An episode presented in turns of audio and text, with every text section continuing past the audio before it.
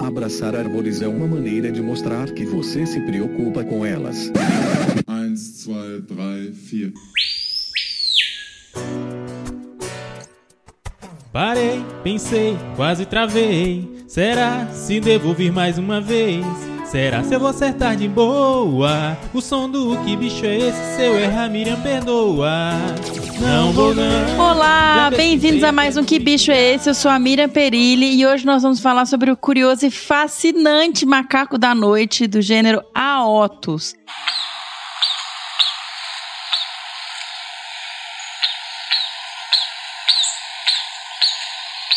A gente vai falar do gênero de uma forma geral, não vamos entrar em detalhes demais sobre uma espécie. A gente vai pincelar alguma coisa de uma espécie aqui, outra ali, mas a gente resolveu falar realmente de uma forma mais abrangente sobre o grupo dos macacos da noite. E para falar sobre o Aotus conosco, eu conversei com o professor doutor José Rimoli. E esse episódio ainda tem um segundo bloco, tá? Que é um bate-papo com o professor doutor Fabiano Rodrigues de Mello sobre a 11 primeira edição do Primates in Peril, que é a lista dos 25 primatas mais ameaçados do planeta que foi publicada recentemente. Lembrando sempre que esse episódio ele faz parte da série especial sobre primatas com o apoio da Rewild. Bora pro episódio?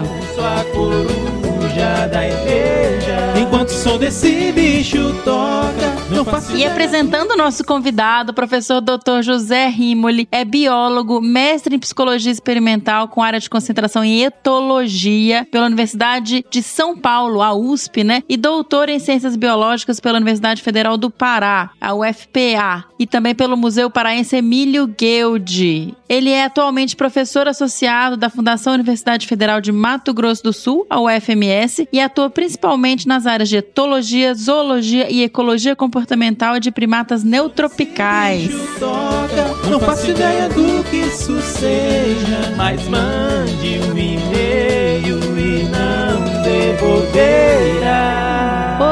Professor Dr. José Rimoli, seja muito bem-vindo ao Desabraçando Árvores, é o que bicho é esse? É uma honra enorme receber você aqui para conversar um pouquinho com a gente sobre um animal tão fascinante que é o macaco da noite, né? O do gênero Aotus. Muito obrigado pelo convite. É um prazer poder colaborar com suas atividades né, voltadas à conservação das espécies. E a gente está disponível aqui para poder colaborar né, e esclarecer todas as pessoas que vierem assistir o programa. Bom, professor, a gente sempre começa o programa com o clássico: que bicho é esse? Quem é essa, esse- essa espécie? Não é espécie, né? Dessa vez a gente resolveu falar do gênero inteiro. Isso. É, então, quem é esse grupo aí do gênero do Aotus, esses bichos? Eles são primatas arborícolas, eles pertencem a uma família chamada família Aotidae. Eles têm essa imagem né, de serem animais noturnos. Eles têm algumas características que são importantes. Né? A primeira delas que eu gosto de destacar é em relação à monogamia. Todas as espécies são monógamas, né? então essa organização social deles, é, ela evolui com esse propósito, né, da, dessa parceria entre os sexos na criação dos filhotes. Né? A gente só vai encontrar a monogamia também explícita na outra família que a gente chama dos pitecídeos, né, que envolve os uacaris, os cuxiús, calicebos e primatas afins, né, dentro desse grupo da família pitecídeo. Né? São animais interessantes, né, porque eles vivem em dosséis altos, eles usam o bosque e o subbosque de florestas decíduas, semidecíduas e matas de galeria. Existe né, uma distribuição significativa ao longo do território nacional. Então, a gente tem essa espécie que a gente chama de Aotus azarae. Ela vive na Argentina, no Brasil, na Bolívia, Peru, Paraguai. Depois nós temos a, a espécie que chamamos de Aotus nigriceps, que vive eh, na Amazônia, no Mato Grosso, no Pará, em Rondônia, mas também que ocupa territórios tanto na Bolívia como no Peru. Depois a gente tem outra espécie que chamamos de Aotus trivirgatus. Também a maioria das espécies são tem a sua distribuição na região amazônica, né, no bioma Amazônia.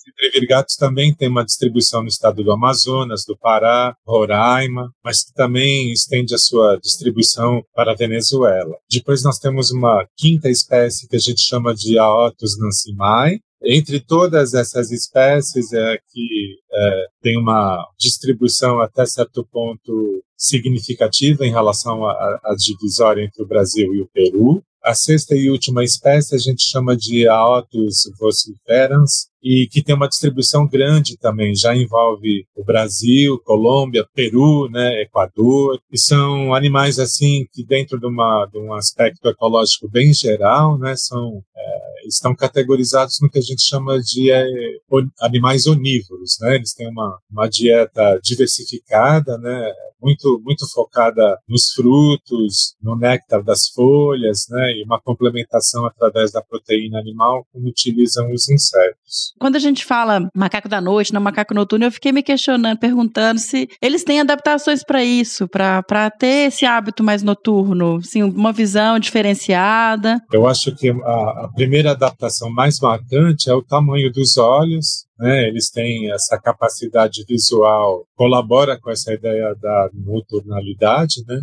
As pesquisas mais recentes têm demonstrado também essa relação que eles têm muito direcionada à luminosidade né, desse período noturno. Então, os pesquisadores têm encontrado uma correlação positiva entre o aumento das atividades com a luminosidade desses períodos lunares diferenciados. Né? Olha que legal! Principalmente, por exemplo, na lua cheia, né? Então, eles têm assim essa diversidade de atividades comportamentais muito influenciadas também por essa capacidade, né, deles poderem é, observar, né, dentro desse contexto noturno. Então, os olhos são grandes, eles têm essa película, né, que favorece, que a gente chama de tapeto, né, que favorece essa captação, né, da luminosidade, né, em, em situações dessa noturnalidade das espécies. Né. Quando a gente bate lanterna em animais e o olho reflete, é, é um reflexo dessa película, né? Na maioria dos predadores, né, a gente vê muito isso em felinos, canídeos, então, eles desenvolveram essa adaptação dos olhos para captar né, a luminosidade em situações né, onde a luminosidade não é tão intensa. Então, isso colabora com essa ideia de fomentar as atividades noturnas. Né? Essas características elas vão se relacionando, né? Os olhos grandes, o tamanho pequeno dos grupos, a monogamia como uma, uma, uma adaptabilidade da organização social deles, né? Voltada a otimizar né, as atividades comportamentais, de procura de recursos, né? Uhum. De forrageamento, enfim, né? Eles têm algumas características que são muito particulares, né? Por exemplo, também o pequeno tamanho. Uhum. Os indivíduos têm uma média, né? De, de, de peso em torno de 1.200 gramas, né? Hum. Atingem um tamanho entre é, 340 a 354 milímetros, né? São animais de pequeno porte. Então, os filhotes nascem em média a cada 370 dias, né? As fêmeas só têm um único filhote, diferentemente, por exemplo, de outras famílias como os saguis, né? Onde que você tem essa condição gemelar dos filhotes, né? Os saguizinhos eles têm normalmente gêmeos, né, diferente de outros grupos onde o, o filhote único é o padrão. Né? E de maneira assim bem abrangente, né, eles têm essa capacidade, o que favorece né, essa especificidade né, do uso de apo. São animais que são chamados de macacos da noite, macacos coruja, e a gente vê que a maioria né, da frequência das atividades elas estão relacionadas a essa diferenciação da luminosidade. Né? Então eles usam muito lusco-fusco, né? O início da noite, ah. o final da noite com o nascer do dia. E isso está muito relacionado, né? O tipo de atividade dentro dessa, dessa condição. Você mencionando a questão da monogamia, que eu achei interessantíssimo. E isso faz com que os grupos sejam bem pequenos, né? O casal com o filhote só, né? Os filhotes das últimas ninhadas, né? Sim. E é um mecanismo interessante, né? De é, divisão, né? De atividades do casal reprodutor, né? De maneira muito similar a outras espécies de primatas, esses indivíduos do grupo, quando atingem a maturidade, eles têm essa tendência de emigrarem para quebrar a consanguinidade dentro do grupo. Então, ah. Então, normalmente, os grupos são formados pelo casal reprodutor e um ou dois filhotes né, dessas ninhadas anteriores. É por isso que eu, eu, li também até que tem, se encontra muitos adultos solitários, né? Um pouco por isso também que os, Sim, os mais velhos migram, os filhotes devem dispersar. Uma tendência né, da, dessa quebra dessas relações né, internas do grupo com o propósito né, do restabelecimento da estrutura social anterior. Então tem muito disso. Para outras espécies também, né? Os, os bugios também têm isso, né? Uhum. É um resultado do tipo de organização social que evoluiu para o grupo. No caso específico dos macacos noturnos, essa tendência da monogamia. Né? Em outras espécies onde os machos são dominantes, a proposta também é muito parecida. Né? Os indivíduos do grupo acabam imigrando para evitar esse conflito interno e também, é, evolutivamente, serem atividades que têm esse propósito adaptativo de quebrar a endogamia, né? Claro. a característica de, de, reprodução interna do grupo, com, aumentando o que a gente chama né, de endocruzamentos. Né? Claro, é uma estratégia, né? E eles são territorialistas? São bastante, são territorialistas, né? Eles têm esses tipos de atividades exatamente para demonstrar, né, a, uhum. esse intercambiamento entre essas áreas de vida dos diferentes grupos. E professor, eu fiquei pensando também, como ele é um macaco que tem um período de atividade diferente, eu acho que ele aproveita recursos talvez que os outros deixam passar por, por ter isso, né? A gente meio que separar o nicho, que a gente fala ter um comportamento, um período de atividade que permite. Tem alguma coisa de diferença, tipo, de, de, de recurso que ele você mencionou que ele come frutos, né? Come néctar. Isso, ele tem essa predileção, né? Por frutos, frutos de tamanho menor, né, do que são utilizados pelos demais. Ah, tá. Uhum. Essa característica de usar, né, o forrajamento muito relacionado ao extrato arbóreo ocupado, né, eles são animais de, de que a gente chama de meia copa, né, em torno de 10, 15 metros, e usam basicamente nas áreas de floresta mesmo. Perfeito. Professor, uma coisa que eu até pulei aqui que eu queria ter te perguntado lá quando a gente estava descrevendo primeiramente a espécie, é uma questão que eu vi também que existe uma variação na pelagem do pescoço deles e que parece que divide até geograficamente, né? Margem direita do Amazonas, margem esquerda. Como é que é isso? Então, é, tem muito a ver, né, com essa separação é, dos grupos, né, em função principalmente do interflúvio dos rios, né? A gente tem muitos exemplos disso dentro da distribuição geográfica de várias espécies, né? Então, a margem direita do rio normalmente abrange né, uma espécie, a outra margem esquerda ela é ocupada por outras espécies e a gente pensa sempre que essa distribuição ela parte da premissa que ela deve ter ocorrido através de um ancestral comum e que favoreceu esse tipo de distribuição, né? E a gente discute muito é, essa distribuição relacionada ao critério da espécie. O que, que é uma espécie? Porque, por exemplo, caso do Aotus azarae, até bem pouco tempo atrás, ele era determinado como uma espécie, uma subespécie, né? E ela subdividia a sua área de distribuição com o Aotus azarae infolato.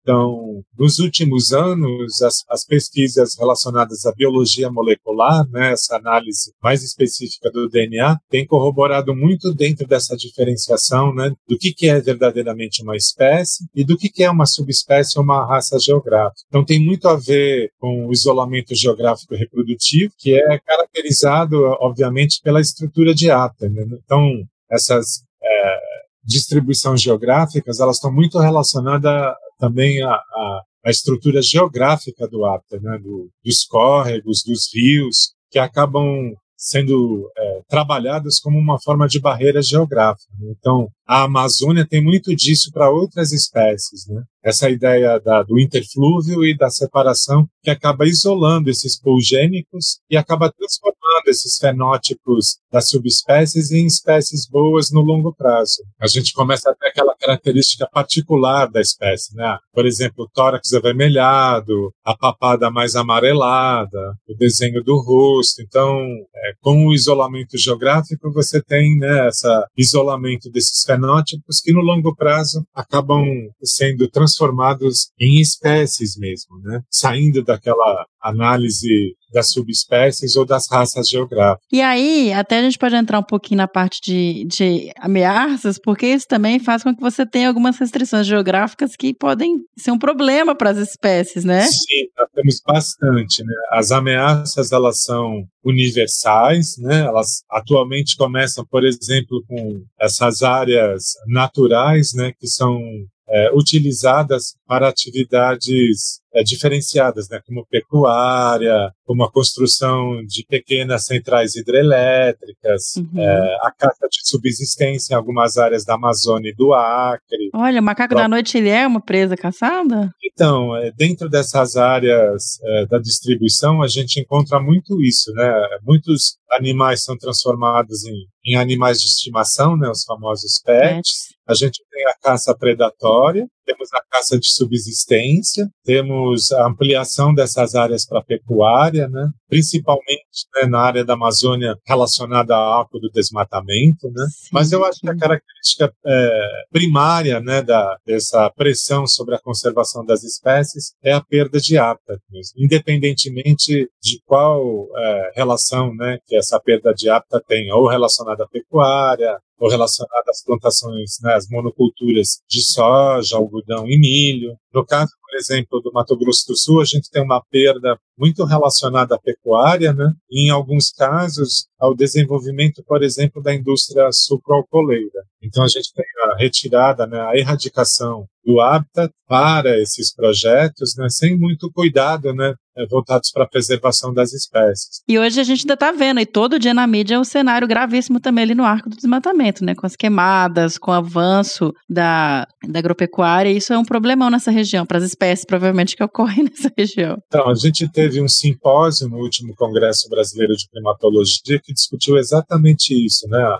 O impacto dos incêndios né, na fauna de primatas. E nesses dois últimos anos, né, nós tivemos assim a, a- uma ampliação dos incêndios florestais, né, alinhados né, a uma seca prolongada, a falta de chuvas. Mas em realidade a ação do homem ela é a ação principal dentro desse contexto, né? De ampliar essas áreas eh, de pastagens para o gado, né? Quando a gente tem milhões de hectares de pastagens degradadas, Possam, podem ser usadas, né? eu acho Isso. que falta um pouco, né, falta um pouco desse compromisso do governo em, em estimular, né, a importância da, da reestruturação, né, de hábitat, da recuperação dessas áreas, né, porque a gente tem uma ampliação, né, dessas áreas voltadas ao famoso agronegócio, né, mas a gente não tem nenhum plano relacionado à recuperação das áreas já utilizadas, já degradadas. Então isso influencia bastante no meu modo de ver, né. Sim, não, já está mais que provado que a gente não precisa derrubar mais uma árvore para os cultivos que a gente tem. Então, a gente mas, basta a gente, é. a gente aprender a aumentar a produtividade e melhorar o que já tem. Igual você falou, tentar restabelecer as áreas degradadas para. É verdade. A gente tem esse aspecto da cultura, né?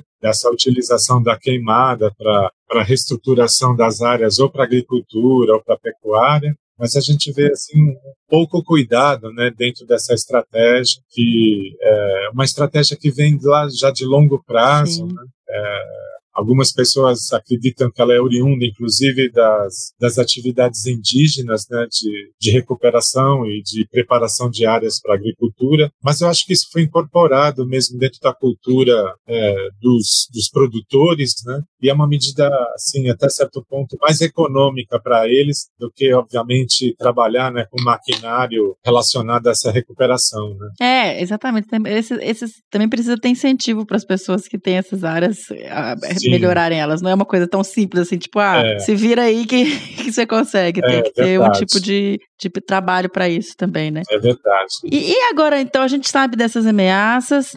Como é que estão as questões relacionadas à proteção dessas espécies? Elas constam nos planos de ação do ICMBio? Existem ações específicas para isso? Todas elas, elas estão elencadas nos planos de ação do ICMBio, até de certo ponto, se não me falha a memória, até uma década atrás, né, essas espécies elas tinham dados deficientes, né, de levantamentos populacionais, né, a gente tem muito essa situação das espécies em termos, né, da, da distribuição dos grupos, da abundância desses grupos nessas áreas, então de dados que eram chamados de dados insuficientes, né? Muitas dessas espécies se encontravam dentro dessas categorizações que a gente utiliza é, com a colaboração da União Internacional para a Conservação da Natureza, cuja abreviatura a gente chama de UCN, né? E muitas dessas espécies elas se encaixavam dentro de uma categoria que nós chamávamos de menos preocupante. Mas que em função da perda de hábitat nessas últimas décadas, né, das, dessas três últimas décadas, elas começaram a mudar de categoria, né, e a gente tem, por exemplo, tanto a Otus azarae como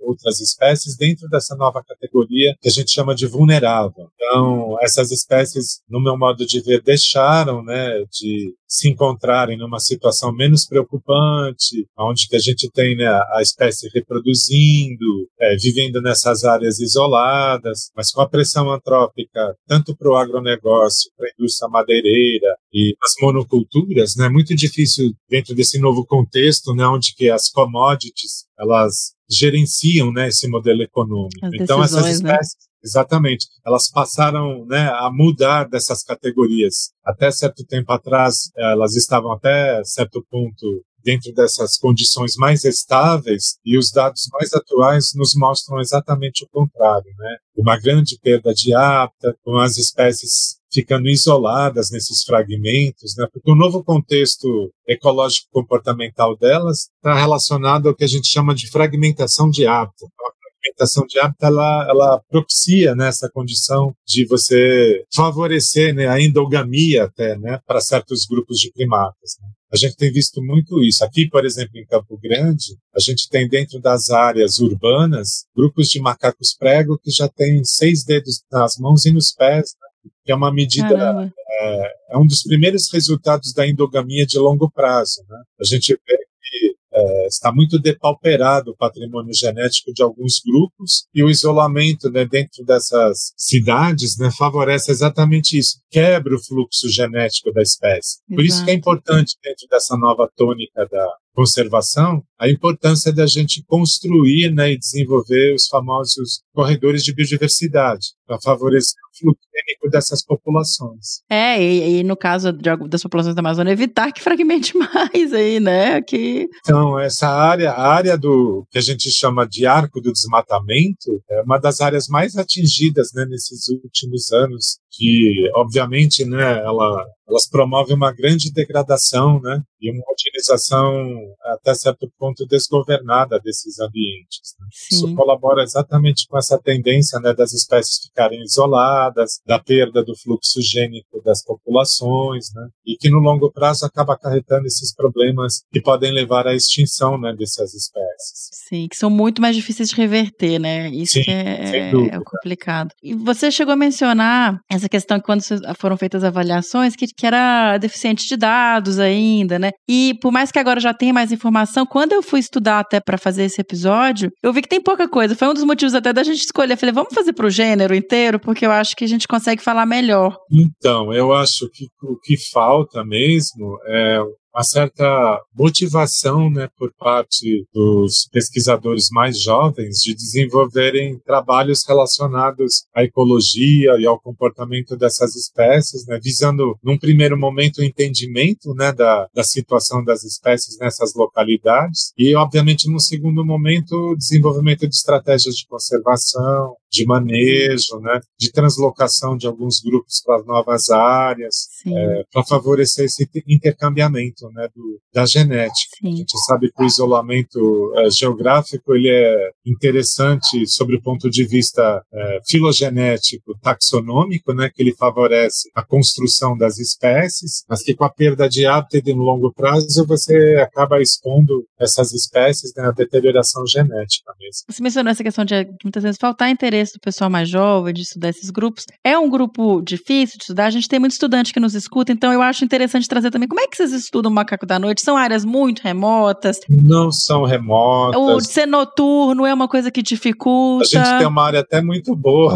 A gente tem uma área boa aqui no Mato Grosso do Sul, onde que a área é chamada de maciço de Urucum, tá? é uma área que reserva impacto da mineração, mas que os animais são, assim, até certo ponto, não muito difíceis de observar, porque na observação, né, para o estudo do comportamento e da ecologia, a gente tem que ter, né, esses critérios relacionados aos métodos, né, de observação, a composição dessas amostras nas pesquisas e a dificuldade que a gente tem mais mesmo é de encontrar alunos né, motivados passarem um certo período da pesquisa no campo para a coleta desses dados. Não existe dificuldade na coleta, o que existe mesmo é um, eu acho que pode ser que até esteja sendo um pouco assim é, radical, né, mas existe um, um viés né, dos estudantes para as outras áreas como biologia molecular, né, genética quantitativa e populacional. Porque o trabalho de campo ele tem né, essa, esse custo, né, de você ter que ficar muito tempo no campo,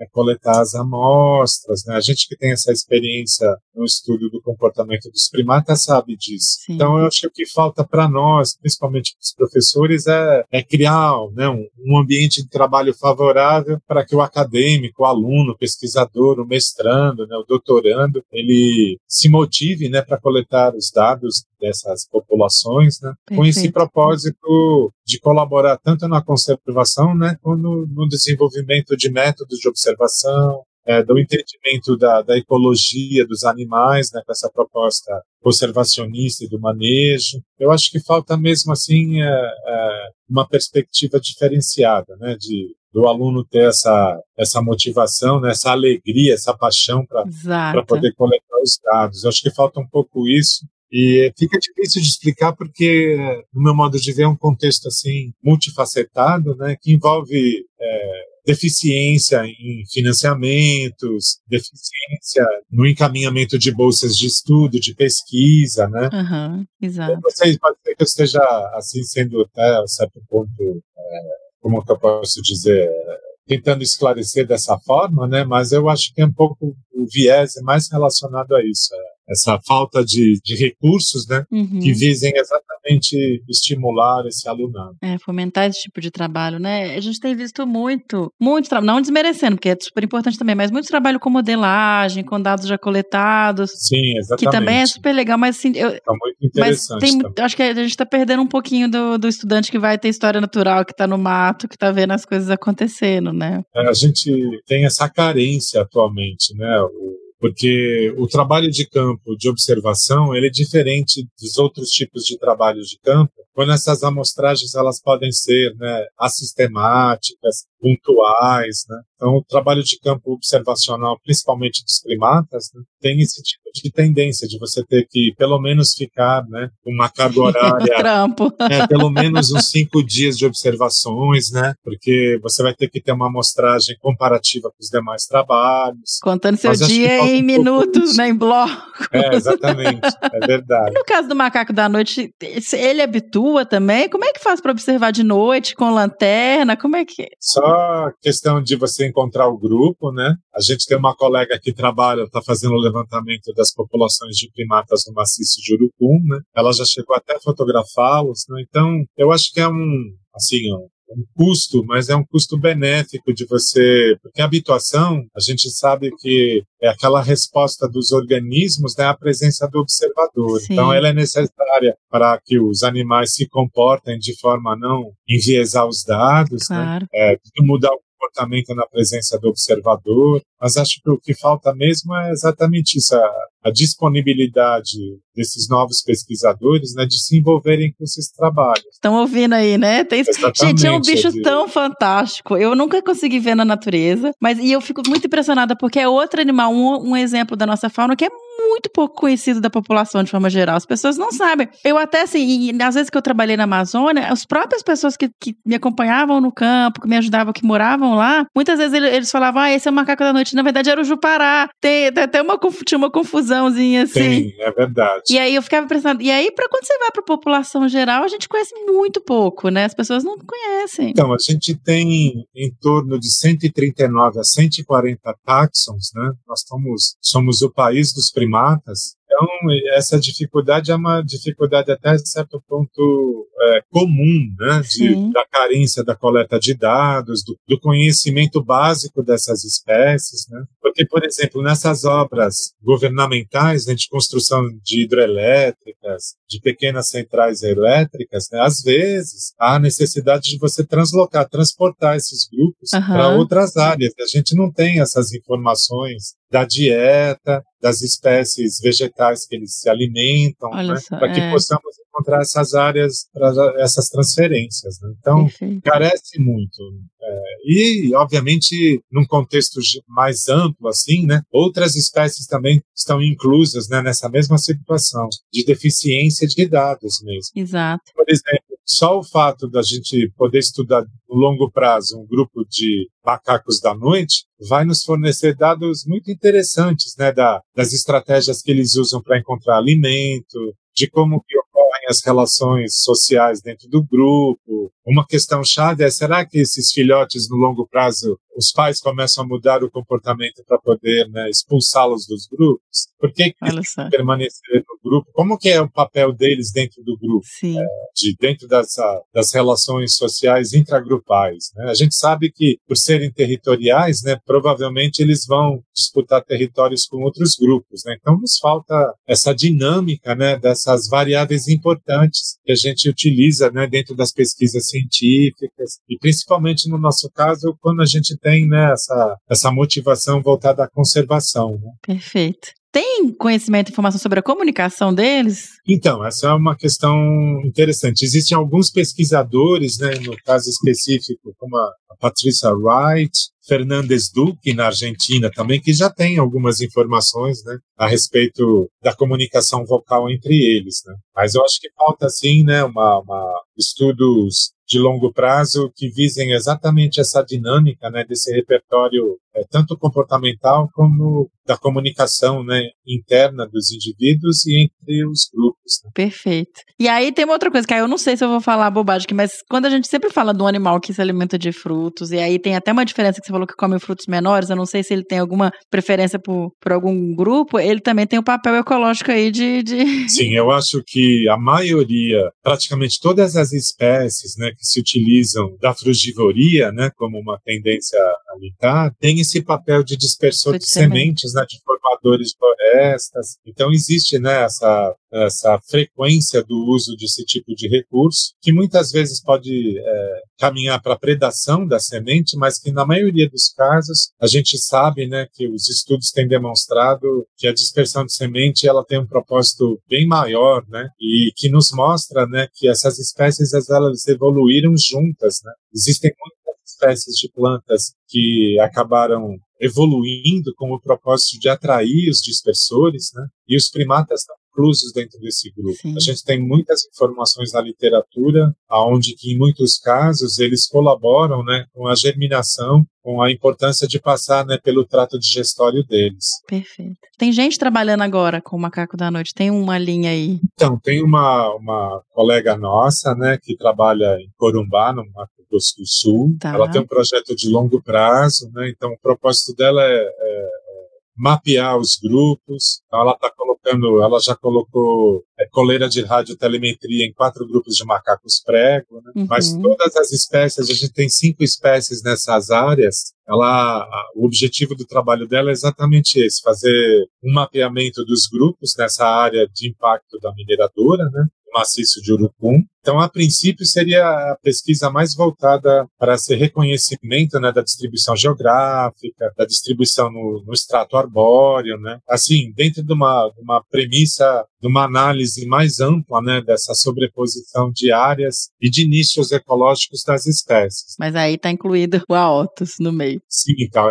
são, são cinco espécies, né? Os macacos da noite, os sauás, né, o Plecturocerbus palensis, os bugios pretos, né, o alauata caraia, sapajos caios, macacos prego, e os micomelanuros, né, os saguis do rabo preto, que também estão inclusos dentro dessa amostragem maior. Ah, que legal, que interessante isso. Bom, professor, eu acho que agora foi isso, né? A gente é uma espécie que então, pessoal aí que está nos escutando, um monte de estudante, olha então, para ele. Espero que eles fiquem motivados. Não é difícil é, a observação, né, a habituação e o acompanhamento. Normalmente no trabalho de campo a gente trabalha com um sistema de trilhas, né? Tem sempre um acompanhamento técnico. Então a proposta é exatamente essa: é estimular né, essas pesquisas com as espécies dentro dessa dinâmica, né, de reconhecer a ecologia e, obviamente, tentar né, favorecer a conservação das espécies na natureza. Maravilhoso. Obrigada, professor. A Ginebra agradece a oportunidade né, de poder passar um pouco desse conhecimento né, e, obviamente, ter esperanças né, que a gente continue as pesquisas né, e, e que possamos, obviamente, construir né, uma área de interesse, principalmente voltada à conservação das espécies. Isso, isso mesmo. E parar um pouquinho esse desmatamento louco, né? Então, é, a gente tem essa esperança também, né? Vamos ver como é que vai ficar agora no futuro, né? As políticas governamentais voltadas a esse novo contexto, né? Do, do desenvolvimento, né? E, quem sabe a gente consiga mudar essa dinâmica. Temos, vamos seguir com a esperança. Tá ótimo. Obrigada.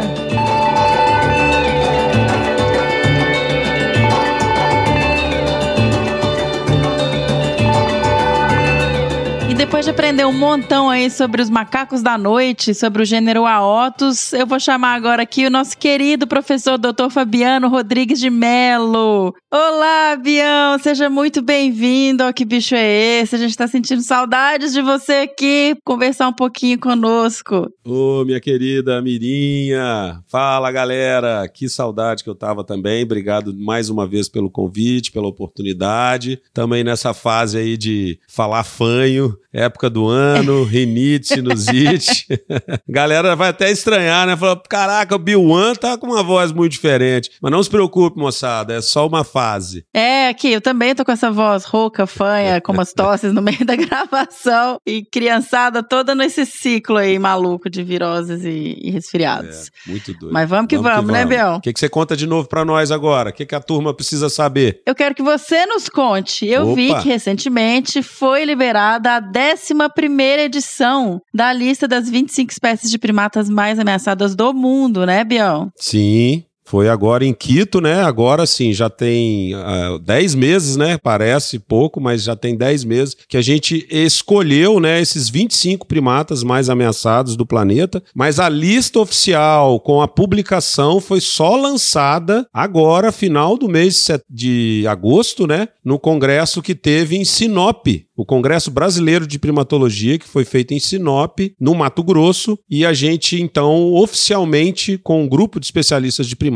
coordenado pelo nosso querido Russell Mittermeier, né, já entrevistado aqui no uhum, Desabraçando. Árvores, né? Quem quiser, vai lá, ouve um pouquinho da vida, da história desse herói da conservação que é o Russ. É um cara sensacional, um parceiro. Inclusive, essa série de primatas está sendo patrocinada pela Rio Wild, né? Então a gente agradece ele sempre pela oportunidade. E aí a gente lançou o livro oficial, que eu espero que você consiga aí colocar o link para a galera fazer download. É Sim. gratuito, moçada. Aproveitem, dê um download lá, porque tá muito bonito o material, né, Mirinha? Tá muito bonito, muito bonito. E eu queria até, antes da gente trazer um pouquinho até dos resultados dessa edição, que você contasse como que é feito, Bião. Você falou falou Ótimo. que foi realizado em Quito, que vocês tiveram essa, essa reunião e foi, lá foram discutidas as novas espécies. Como é que é esse processo? Momirinho, eu te falo que é bem legal porque assim, parece, né, um mercado de, né, um mercado mesmo, aquele mercado municipal que você fica ouvindo as pessoas um falando, né, tipo quem dá mais. Por quê? Porque de fato a ideia do Russ, né, da, e do Anthony Highlands, né, que são os, os principais líderes aí, não só do PSG, né, que é o grupo de especialistas primatas, mas que elaboram elaboram essa lista dos 25 mais ameaçados do planeta, né, dos 25 mais prim primatas mais ameaçados, é que a gente não tenha só o grau de ameaça da IUCN como critério básico, né? O critério principal. Uhum. É claro que esse grau de ameaça é fundamental para direcionar quais os bichos que nós vamos discutir nesse mercado uhum. aí, né? Vamos dizer assim. Então, o bicho precisa estar em perigo ou criticamente em perigo para entrar na lista dos 25 mais, tá bom? Mas de. Fato, uhum. não precisa ser aqueles 25 mais ameaçados em termos populacionais ou em termos de graus de ameaça. Por isso que a gente faz uma reunião, convida todo mundo que está no Congresso, que quer participar dessa discussão, ela é totalmente aberta e democrática. A, o, o, Congresso Internacional de Primatologia separa um horário só para isso, ou seja, todos tá. os participantes do mundo inteiro vão estar lá assistindo e, e contribuindo. E aí a gente começa por seção, né, por região do planeta. Então, pelos neotrópicos, pela Ásia, pela África. E as, os especialistas, né, os primatólogos, especialistas naquelas espécies que estão ali naqueles continentes, naquelas regiões, eles colaboram e contribuem. Poxa, esse bicho aqui, a situação dele piorou muito, ele está em perigo, mas a gente viu que a população caiu, declinou assustadoramente uhum. por essa razão e aquela. Aí a gente discute e entende que aquele bicho precisa ser listado como uma das 25 espécies mais ameaçadas e coloca ele ali, tá certo? E vai elencando esses 25 por região. Então, por exemplo, normalmente são 5, 7, né, 8 no máximo para cada região dessa, né, que é Madagascar, África, Ásia e neutrópicos. E aí fica mais uhum. ou menos 5, 7 para cada uma delas, dando aí 25 animais ao todo. E a gente vai fazendo isso em espécie por espécie, até todo mundo concordar, né, criar um consenso de que aquela lista tá OK. Aí a gente bate o martelo e aí passa para as próximas etapas, né, principalmente para escrever o livro, né, que vocês vão poder dar download aí, que tá com esse material bem produzido. É assim, é bem, é bem legal, é bem emocionante. Interessante isso, né? Porque a cada dois anos, né, Biel, então consegue ter informação bem atualizada e ter essa percepção da pessoa que está convivendo, que está em campo, que está, ó, tá aqui nessa categoria, mas tem, tem uma ameaça pior acontecendo por trás, tem tal questão. Isso é muito, muito legal. Exatamente. E o Russ fala muito isso, sabe, Mirinha? Que eu já acho que é importante a gente replicar. A gente coloca na vitrine esses bichos, sabe? Os países que uhum. têm essas espécies, eles passam a se sentir responsáveis, corresponsáveis pela proteção desse bicho. Se o, né, o grupo de especialistas está dizendo que esse bicho está entre os 25 mais ameaçados, é meio que vergonhoso para aquele país não cuidar dessa espécie. Aí a gente passa a ter Sim. uma atenção né, maior e também o mais legal, a gente passa a ter oportunidade de financiamento que faça Exato. com que a uhum. espécie passe então a ter mais estudos e a ter mais ações de conservação que possam tirá-la daquela ameaça, sabe? Tem funcionado muito bem e ele tem vários exemplos, né? O, o grupo de especialistas primatos liderado por ele, né, e pelo Anthony tem tido vários exemplos no mundo de ações que são efetivadas por causa dessa lista de 25 mais ameaçados. Olha só, isso é, isso é fantástico. E aí, até trazendo um pouco pouco de números que você mencionou, são quatro de Madagascar, seis espécies africanas, oito asiáticas e sete neotropicais. É isso aí. E dessas neotropicais eu filtrei lá, quatro são brasileiras. Quatro são genuinamente nossas. Inclusive, ó, o Calitrix flavíceps, a gente gravou o episódio, né, Biel? Verdade. Inclusive. Se não me engano, é o 35 ou 37. É, tem o Cebus caapori, o Plectorus cebus grovese, é isso? Isso, grovese. E o Aloata guariba, que também temos episódio já aqui no Que Bicho é Esse? É, porque ele tá repetindo a lista, né, Mirinha? A situação do Guariba, né, tá. né, que é do bugio marrom, bugio ruivo, né, o pessoal chama, uhum. ele é né, endêmico da Mata Atlântica, ocorre lá do sul da Bahia, mais ou menos da região de Salvador, na verdade, um pouco mais ao norte, né, no recôncavo baiano, e ele vai, teoricamente, até o sul do Brasil, até, até ali, é, Rio Grande do Sul. Só que a febre amarela, a gente já discutiu isso, né, quem nos ouviu aí, só para relembrar, a febre amarela afetou muito esse bicho, né, essa espécie. A gente tem dados que mostram, o Mirinha, que mais de 80% das populações locais atingidas pela febre amarela são de animais que foram mortos pela doença, sabe? Então, assim, são perdas. É muito grave. É muito grave. Então, o bugio voltou a entrar na lista. Mas temos bichos novos, né? Como o sagui da serra, né? O Calitrix flaviceps, o preferido do nosso roxo supremo aí, Fernando Lima. ele certamente sempre defendeu, ficou... esse bicho tem que estar tá na lista. sempre defendeu e ele tem razão. Infelizmente, Mirinha, a gente também colocou bicho é. na lista, porque a febre amarela impactou sobremaneira as Puxa. populações de Flaviceps. A gente não esperava isso, tá? Mas o Calitrix uhum. flaviceps uhum. foi muito atingido. A gente acabou de publicar um artigo, né, lá de Caratinga, onde a Carla Possamay liderou o, estudo junto com a doutora Karen Stryer, mostrando que a população de saguis menina caiu quase 95% na hum. reserva. Que isso, Peão? Você acredita? E o capô já tinha tanta ameaça, já tem distribuição restrita, é, já tem exato. hibridismo. Olha para é você possível. que grave. E a gente viu isso mesmo, porque a gente vai nos fragmentos onde a gente via a espécie e a gente parou de ver. Na Mata do Sossego, por exemplo, a Fernanda Tabacou, que coordena o projeto Muriquis do, do Sossego, ela disse que ninguém nunca mais viu o sagui da serra lá. Então, assim, foi bem grave. Nossa. E aí a gente discutiu isso lá, né, no, na reunião em Quito e falou, galera, o sagui taquara, o saguizinho da serra, ele precisa entrar na lista para a gente chamar atenção para os órgãos, né, de proteção, para os órgãos estaduais e particularmente. Minas, né, e Espírito Santo, que é onde a espécie ocorre, ela tem uma das menores distribuições geográficas dentre os primatas neotropicais. Bora fazer alguma coisa. Então a gente já está chamando atenção para isso. Nossa, Biel. E, e aí, tem essa é uma estratégia, mas vocês já têm alguma ação estão em andamento, Bion, para tentar acompanhar? Estamos fazendo o seguinte, Mirinha. A, a, gente tem o Centro de Conservação dos Saguis da Serra, né? Eu falei um pouquinho lá no episódio. Sim. A gente está como o primeiro criadouro, hoje oficial, né? Que vai reproduzir essa espécie, né? Do sagui taquara, do Flaviceps em cativeiro. Uhum. Mas o ICMBio, através do Plano de Ação Nacional para Proteção, né? Para Conservação dos Primatas da Mata Atlântica da Preguiça de Coleira, traçou, além de estratégias no plano de ação, no PAN, traçou também, o ano passado, a gente fez uma oficina, se não me engano, acho, nossa, pra,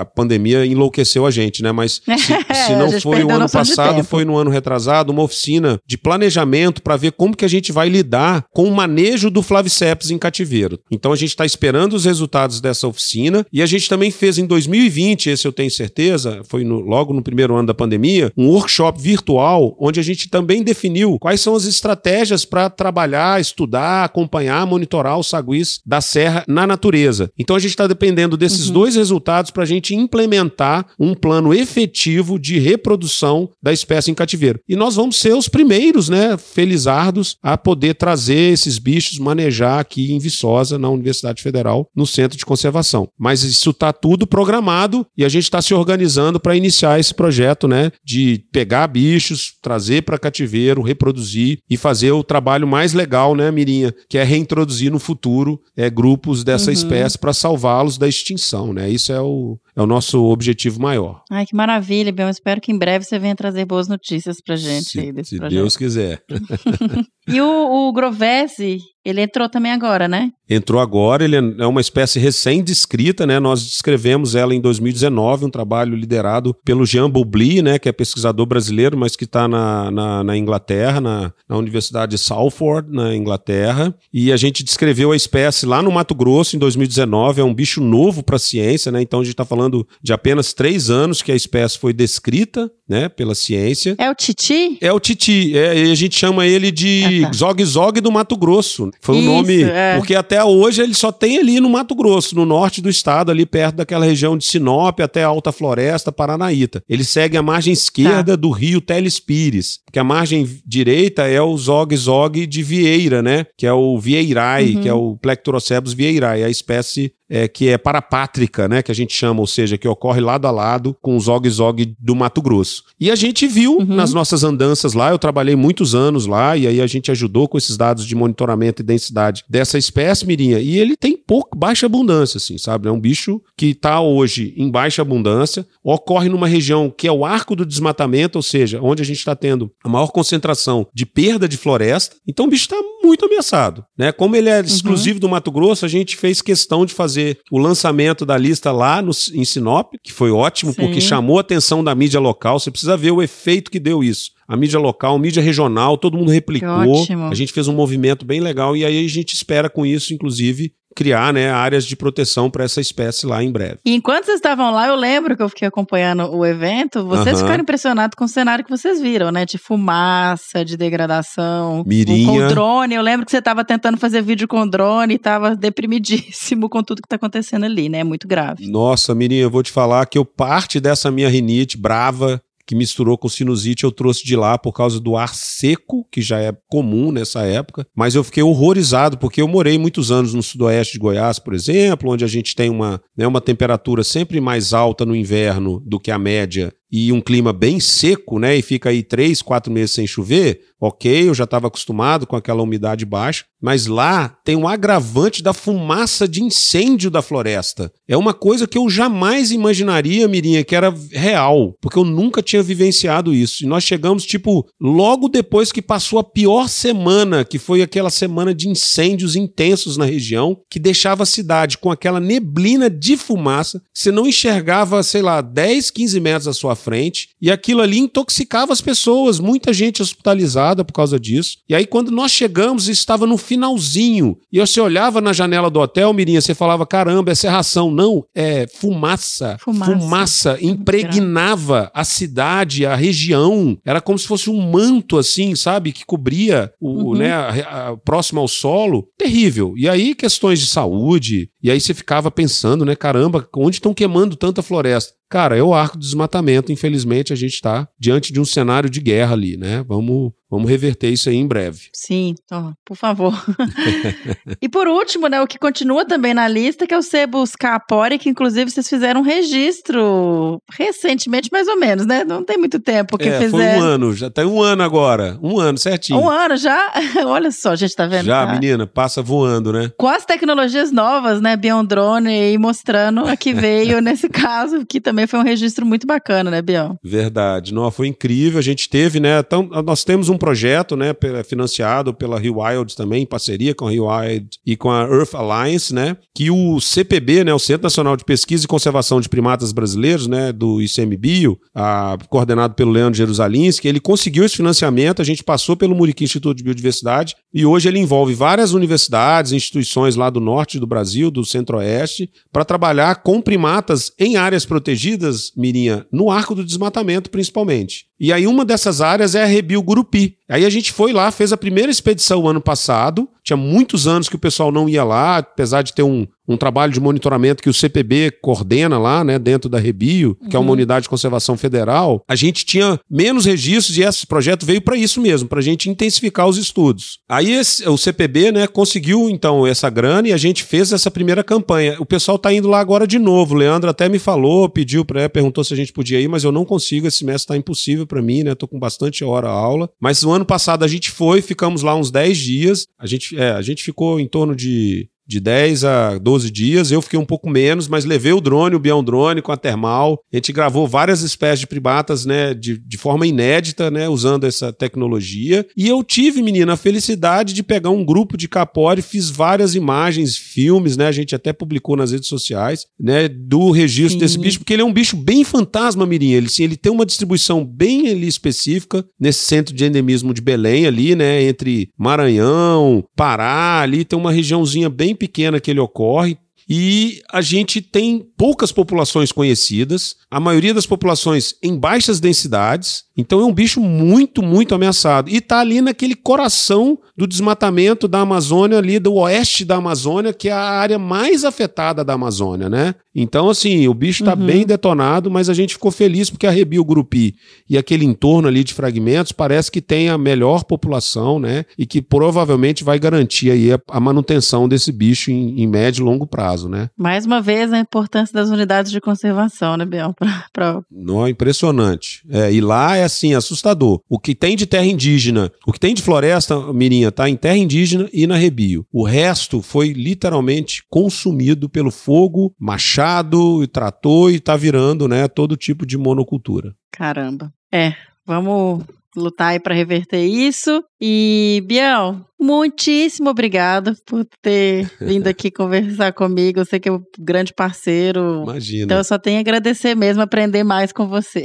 Que isso. Prazer é todo meu, né, menina? Você sabe disso, estava morrendo de saudade. Sei aí da, né, da, do, dos momentos que a gente vem passando, e principalmente, igual você falou, né, cara? Momentos de inverno aí, de doença, de, de sacrifícios, crianças na escola. A gente sabe como é que isso funciona. Então, é, o importante é que a gente está aí na luta, né? E o Desabraçando está aí mais vivo do que nunca. O que bicho é esse? E, é, né, e a gente precisa fazer essas pessoas, né, o Brasil, o brasileiro, conhecer seus bichos, respeitar seus Exato. bichos, de aprender a lidar com eles, né? Então, você, né, o trabalho de vocês é fundamental e eu tô aqui para isso, para colaborar no que for preciso. Obrigada, só tem que agradecer. Valeu, querida. Beijão. Valeu, turma.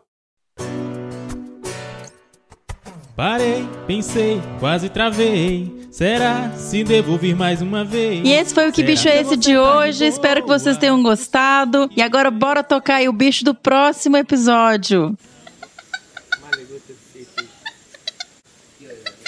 Lembrando que se você souber ou desconfiar que bicho é esse que a gente acabou de tocar o som, mande sua resposta para bicho@desabrace.com.br. E nos sigam nas redes sociais, no Facebook em Desabraçando Árvores Podcast, no Instagram em arroba Desabrace, no Twitter também em Desabrace. Sigam os nossos podcasts no Spotify, na Amazon, no Orelo, na Apple Podcasts, no Google Podcasts, no Cashbox ou no Deezer. Estamos aí nas principais plataformas. Caso você queira e possa nos apoiar, vocês podem doar a partir de um real na plataforma do Apoia-se em www.apoia.se barra desabrace ou no caso de doações pontuais, elas podem ser feitas no PicPay em arroba desabrace. E é isso, até o próximo Que Bicho É Esse? Seja, mas mande um e-mail e não devolverá. Mais um produto com a edição Senhor A.